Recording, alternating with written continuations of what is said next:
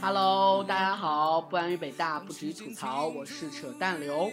新的一期节目又开始了，字正腔圆的播放腔。我在三里屯的自己的房子里，阳光普照的和大家录着节目，然后赤裸着身体，大家可以看一看我赤裸的身体，想象。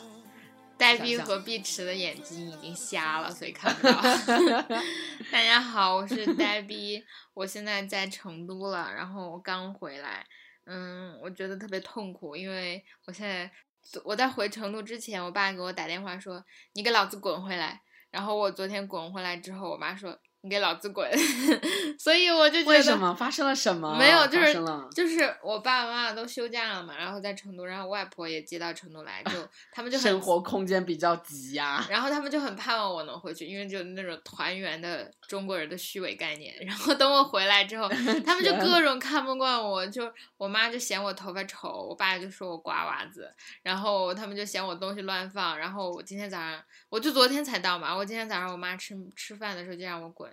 因为他嫌我麻烦，因为我想找个书桌写学习就看书，然后我就让他们把地下室的书桌搬到上面来，然后他们我爸爸就把那个桌子拆了，然后就拆成板板，然后再 搬上来再装上，然后我妈说你给老子滚，我说因为就是这个好这一期为什么要拆啊？的，好吧，这真的很复杂一个问题哈。我先说本期节目的主题是作 逼，然后就是讲我们这活在一个作逼这个世界的作逼，我们三个人我们自己如何作逼？对对对，嗯嗯，在成都这房子有个地下室，然后嗯，我这个房子在就是地下室就冬暖夏凉嘛，然后我就夏天的时候在地下室学习，所以那个桌子就在地下室。可是当时把这桌子放在地下室的时候呢，我们家的楼梯还没有装房。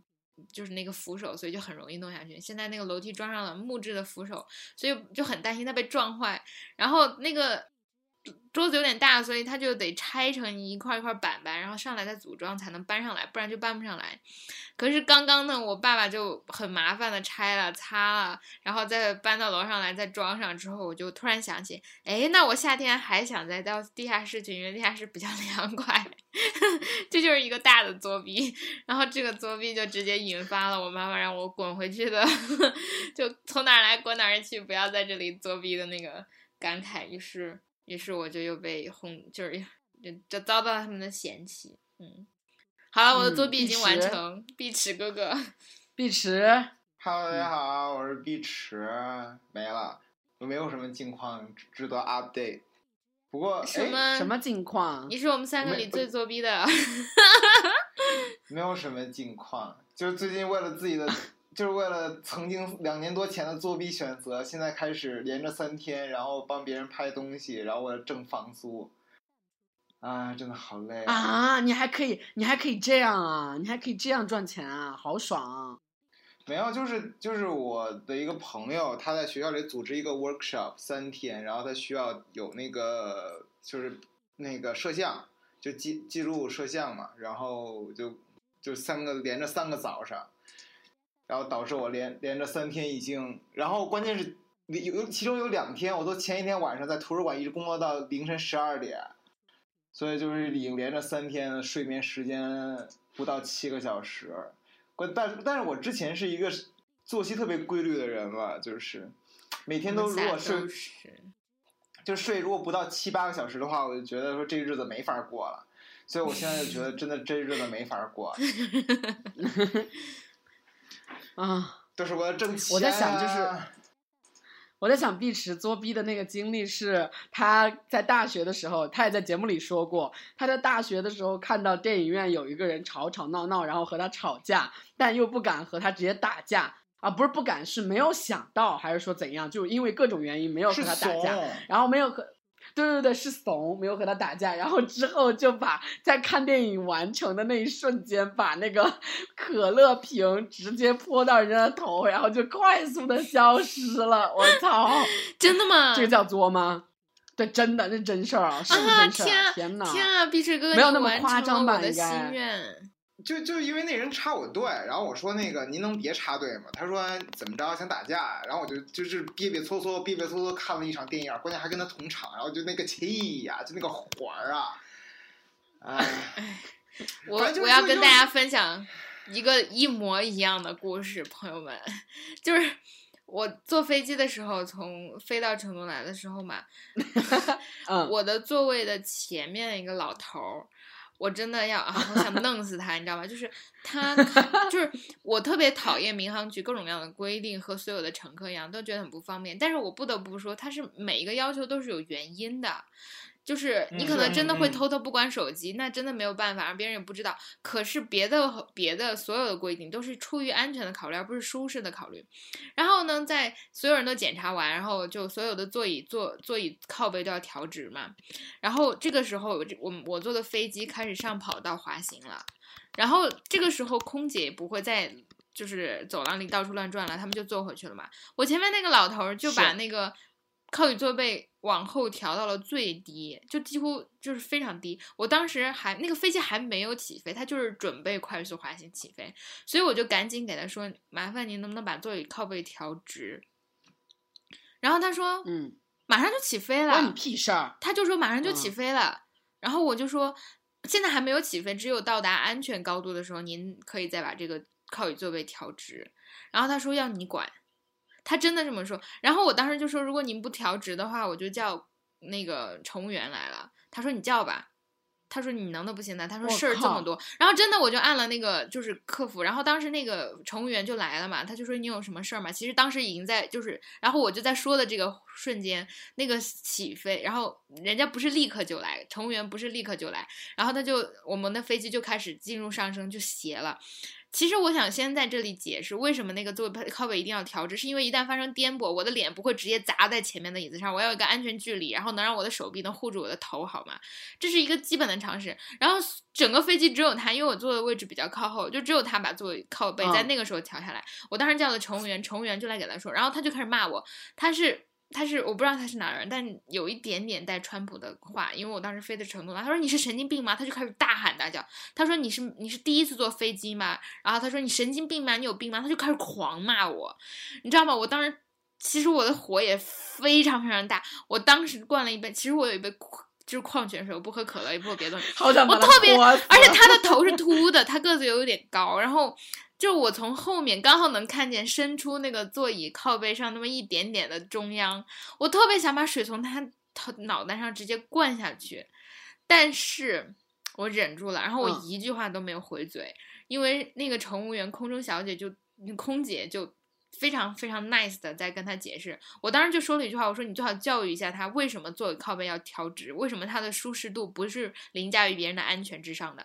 然后我就说了这一句话，那个空姐就开始跟他讲，然后态度特别好，然后他就开始疯狂的骂我，然后周围所有人都在看他。等等，又过了大概他骂了好几句，然后就有个男乘务员来了，就是空少，然后他就立刻闭嘴了。也不是立刻闭嘴了吧，反正就是别人真的要求他，还是得必须得把座椅靠背调直。然后那个空少就说前面还有一个商务舱，还有一个位置，你要是不愿意的话，你我可以帮你换在那儿。所以我就从比较靠后座位直接坐到商务舱去了。呜，哇，对啊，就 是，但是我当时内心深处因为啊，我觉得我真的是个好大度的人，是我当时想泼死他的，真的很想泼死他，是想和，他撕逼的，真的很想 泼死打死他的，妈的！真的。但是我当时就是很我觉得大我觉得度的去了，我我一句对，我觉得我面临这种情况，我还是会像周雨辰一样比较怂。我觉得你不是呆逼，不是一个怂的人，呆逼对不，可能就真的我其实是一个怂的人。我当时，我跟你讲，就是这种怂是那种假怂，因为因为在电影院很 暗，然后你可以跑得掉，你出去了就没有人知道是你了嘛。可是我在飞机嗯上，我往哪儿对跑？跳机吗？我对我降落伞掉下去吗？我要是破了他，肯定肯定会就是而且拿行李，对肯定啊会大打出手，然后对呀、哎而且我当时又是一个人，而且他是就我是个子比较矮，他个子很高，然后我是个年轻女性，而且其实当时我坐的是那种廉价航班嘛，就早上六点第一班，然后我头发就和现在一样，就是还是鸡冠状的，所以 所以我的那个整个形象就不会特别高端，或者让别人容易产生保护欲，你知道吗？就觉得我是小瘪三儿，所以我为了我又争取到了这个头那个商务舱的那个经经历，所以我就扭着屁股就走到前面去了，就没有没有跟他计较。哎，真是一个作逼的世界。这个我觉得不是我作弊，应该是那个人作弊。他就那么一会儿半个小时都不愿意忍受，而且就做一靠背调职又不是什么很别的事情，哎。但是真的是，他还觉得好像还说我还问我我是不是第一次坐飞机，搞笑，一年飞二十七次的人在这里说。不过真的，我觉得这个世界就是这样。就啊，可以来就是泛泛的聊一下最近的好多那种热点嘛，就是就是有一个号称北大的就是女律师，然后被网上大家都骂她，也是因为她 炫富是吧？对，我觉得这也是一种作逼吧。虽然后来她很可怜，就被大家骂的狗血淋头，然后被网络暴力给弄的，然后好像律师协会又是又惩罚她了，因为她不是合伙人怎么样的？嗯，反正就我我觉得，哎。就是作弊自有天收，没有办法。但是真的不像作弊，我觉得为人谦和一点吧。我们还是做一个佛系，真是。哎，然后我来说一下我自己最近的作弊，就是你是我们现在现阶段作的逼最 多的，最多的，一天一个逼，一天三个花样的作，真是作妖作妖作死了，作妖作死了。就是我从面包求职不是离开了吗？哦，对这个。这期节目的同学可能刚刚听完上期节目的话，他应该还没有被 update。就是我从面包求职，由于各种原因从面包求职离开了，然后呃，我寻找新的机会嘛，然后也拿到了一些大公司的 offer，然后拿到的公司 offer 有头条的，然后有美团的，因为那是大公司，然后我就直接去了，然后先后去了头条和美团，然后先后双双从头条和美团离开。然后现在你敢不敢跟大家说，你分别在这两个大公司待了几天？各待多长时间？对，办公室的屁股坐热了吗？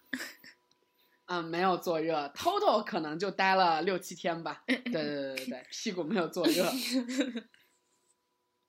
对，然后。对，这个是一个非常非常复杂的事情。我和呆逼他们和 everybody 都讨论过无数多次。嗯，我觉得这个作逼本身可能是我必经之路吧。我真的就是一个活脱脱的跳脱的人。然后，嗯，头条的老板和美团的老板都非常语重心长，非常恨铁不成钢，非常觉得 我是傻逼的。我是傻逼的，跟我说你这样频繁的跳槽会留下不好的 reputation。你这样频繁的跳槽，你知道你自己想要什么吗？你自己知道你自己想要什么吗？你自己为什么要跳槽？你为什么要给自己设限？Anyway 啦，我觉得这些都是我自己应该去承担的。如果说做出这个选择，我只想告诉大家，如果说你要加入一个公司，就一定他妈的要做好背调，而且这个背调的深度要够深。这个深度应该包括第一个。你自己在这个公司，公司本身的业务体系是什么？你做的这个岗位所在的这样一个业务线，对于公司来说重不重要？然后你的老板是谁？你的老板的老板的是谁？然后你的老板的偏好是什么样子的？你的老板的背景经验是什么样子的？你团队的其他人是什么样子的？你要做的事情和你自己的 match 程度，你自己会不会觉得恶心到像我这样马上就他妈想滚的这样一个心态？我觉得这他妈都非常重要。对，然后，然后做好背调之后再说。你如果说要做了背调，然后呢，你需要再找人聊天，你要去，而且就是我觉得，如果说你加入一个创业公司有条件的话，你能不能先去那个创业公司试着干个两三天，不要工资的试着干个两三天，或者是就去参加他们一个会议，然后看一看他们到底是他们怎么做事情的。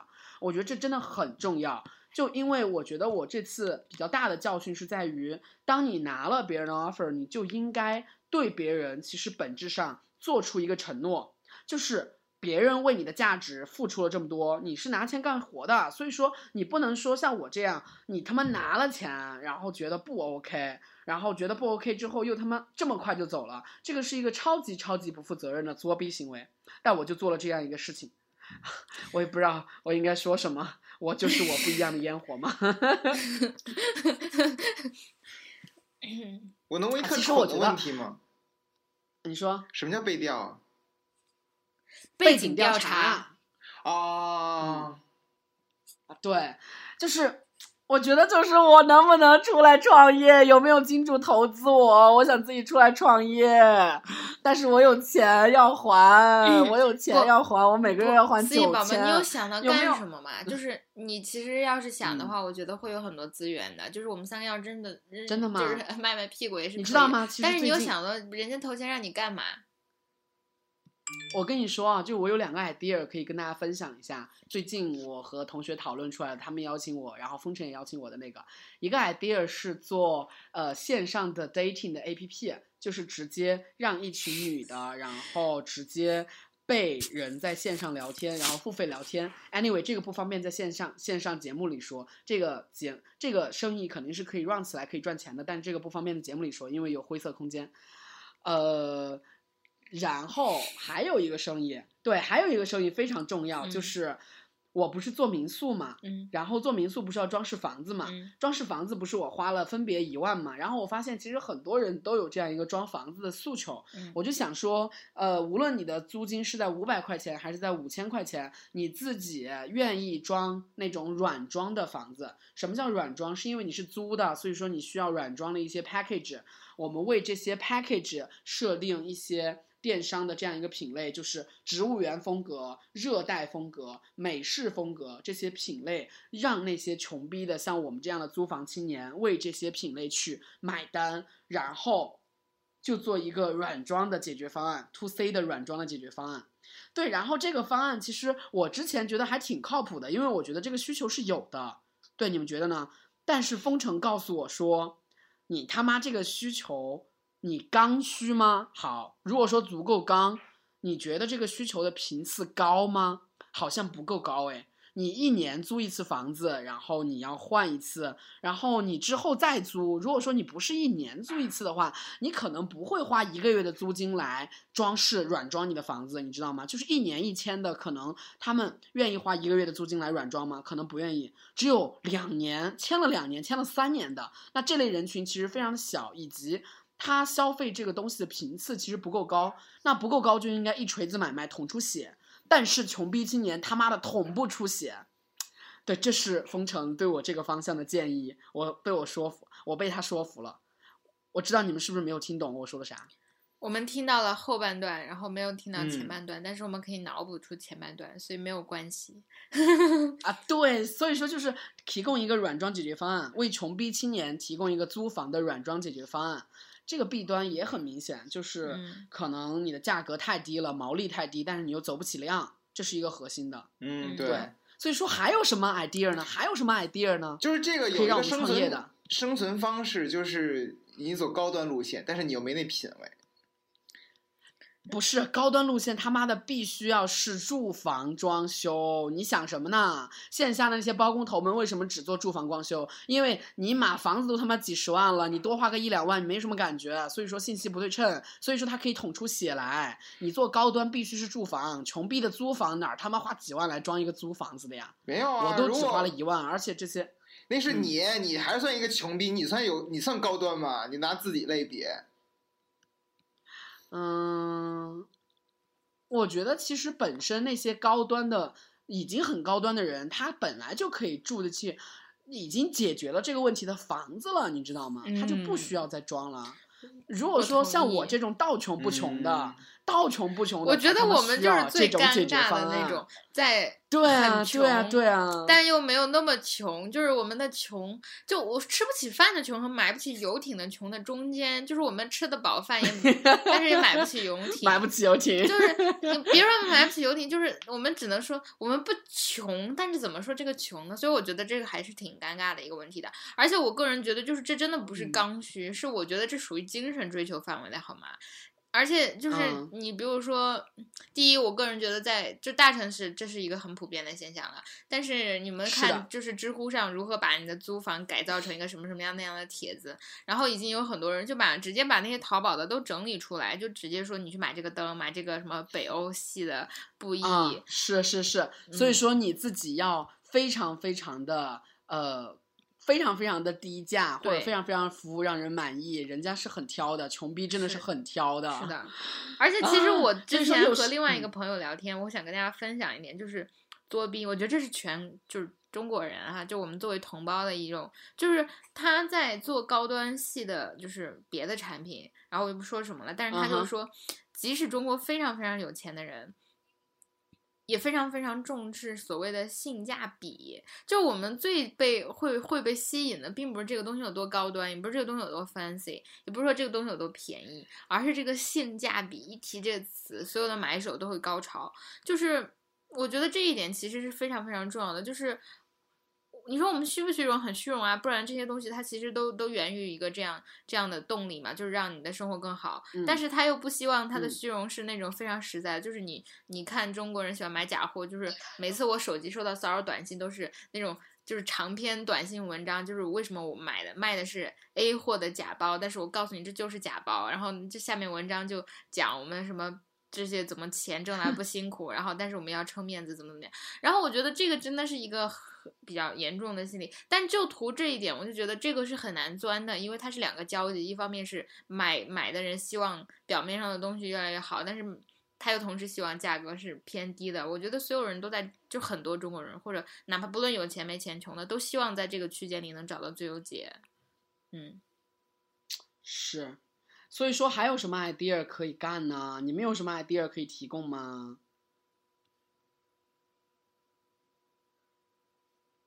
有吗？没有，只有作弊 只有作弊的在搞乱自己的生活，你知道吗？就是你知道吗？就是我觉得我们这一代人的我们三个吧，对不起，又宏大叙事了。就是我觉得我们三个有一个非常大的特性，就是啊，可能碧池还好一些吧，就感觉很想、很想、很想出人头地，但是又他妈没有这样一个路径和 idea 啊，真的是特别可怕。还是先把。我觉得这个 idea 可以是那种赚钱的 idea，有没有可以直接让我赚钱的？有一个封城告诉我说，我直接去辅导互联网求职的学生改简历，然后让他们就是买通实习，让他们有人带，我就做互联网品类的面包求职的这样一个单人的生意，就做这一个品类的生意。为什么这个不能不能属于面包求职的业务呢？面包求职的业务，如果说是公司的话，太多太多人分钱了，就应该做成北曹专属的，用北曹的流量，然后其实我觉得真的是五千块钱一，你知道？哎，我觉得太有意思了。五千块钱一个职位，不是不是，你先听我讲啊，我觉得这个事情好有意思。我们三个是这样的人，然后我们三个也很擅长。我们三个可能想不起来，但我们三个很擅长去骂这样的人，所以我们三个可以，就是或者你吧，就别说我和碧池了，碧池有正经事干，我还有我还我余生皆假期，所以我要我要度假，你要对我要度假，你要当一个作家，对，但是你可以，就是你可以去，就是真的一个人来，然后我来给你们指导，然后我就一个人对一对一的这种收费，然后你知道吗？就虽然。呃，就是虽然这会有一个很不好的走向，就我觉得不是很吉利。但是我举一个例子，就在各行各业中都有这样的特别、特别、特别邪性的名名师。比如说前段时间考研就出过，嗯，这样的名讲师，然后他们就是其实也是做，就像你说的那样，就在各各个领域吧，嗯，都会给很多建议。我觉得还是有经验。这样做挺好的，而且我觉得你有这个资历啊，因为你你看，就是大小公司、创业公司 offer 都拿了，也都去了，然后对吧？然后所有的腰已经都做完了，你在这方面经验其实真的是可以很值得的，很值得那个讲的。嗯，而且又因为你是一个人，所以不论这个市场多小，你也没有就是供过于求，对吧？因为你就一个人，所以我觉得蛮好的。好，这期节目就向大家正式作弊的宣布，嗯，刘刘老板的 新业务求职杂货铺对开始开开张。对，不不过就是我觉得互联网它的付费能力是不是太弱了？就比如说我帮一个淘友搞定一个实习，他愿意给我多少钱？愿意给我三千块钱吗？那三千块钱我他妈要，我他妈要。就是帮他搞定这个实习的话，我要分别人多少钱？这是一个非常非常关键的，你知道吧？嗯嗯。所以就是如果三千块钱，三千块钱有人搞的话，我觉得还是可以搞的。比如说，我就分别人一千或者是五百，然后再塞一个，看私交了，看交情，然后看优质程度吧。我觉得，对我觉得就搞定互联网领域的第一份实习，然后开拓。开拓再开拓，就一个人搞这个事情。关键是有操，多感觉是可以的。有哎呀但是我还想多少人在没有搞定自己第一份实习的时候，就能拿出三千块钱去找实习？不过我觉得这个也很难，也是有因为比如说我们去 BAT 或者很重要的岗位可以转正的实习是，可是你如果是不要求转正那种免费劳力似的实习，真的是一抓一大把。